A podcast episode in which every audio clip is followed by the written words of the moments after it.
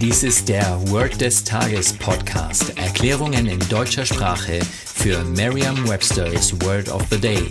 Eine Produktion der Language Mining Company. Mehr Informationen unter www.languageminingcompany.com-podcast. Das heutige Word des Tages ist eine Redewendung.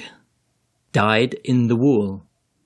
Eine englische Definition ist having very strong beliefs, opinion etc. that you are not willing to change. Eine Übersetzung ins Deutsche ist so viel wie durch und durch.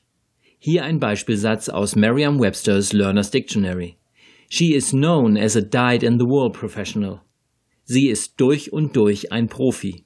Eine Möglichkeit, sich dieses Wort leicht zu merken, ist die Laute des Wortes mit bereits bekannten Wörtern aus dem Deutschen, dem Englischen oder einer anderen Sprache zu verbinden.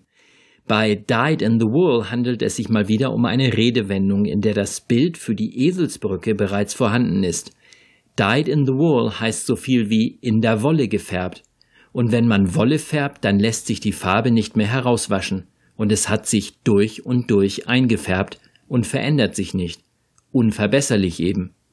Denken Sie jetzt an jemanden, der oder die durch und durch ein Profi ist. Stellen Sie sich vor, wie dieser jemand in der Wolle gefärbt wird und damit für immer so bleibt.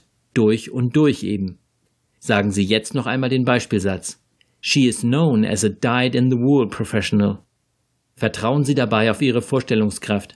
Je intensiver Sie sich die Situation vorstellen, desto länger bleibt die Bedeutung des Wortes und des ganzen Satzes in Ihrem Gedächtnis. Das war Word des Tages mit Carsten Peters von der Language Mining Company. Mehr Informationen unter www.languageminingcompany.com-podcast.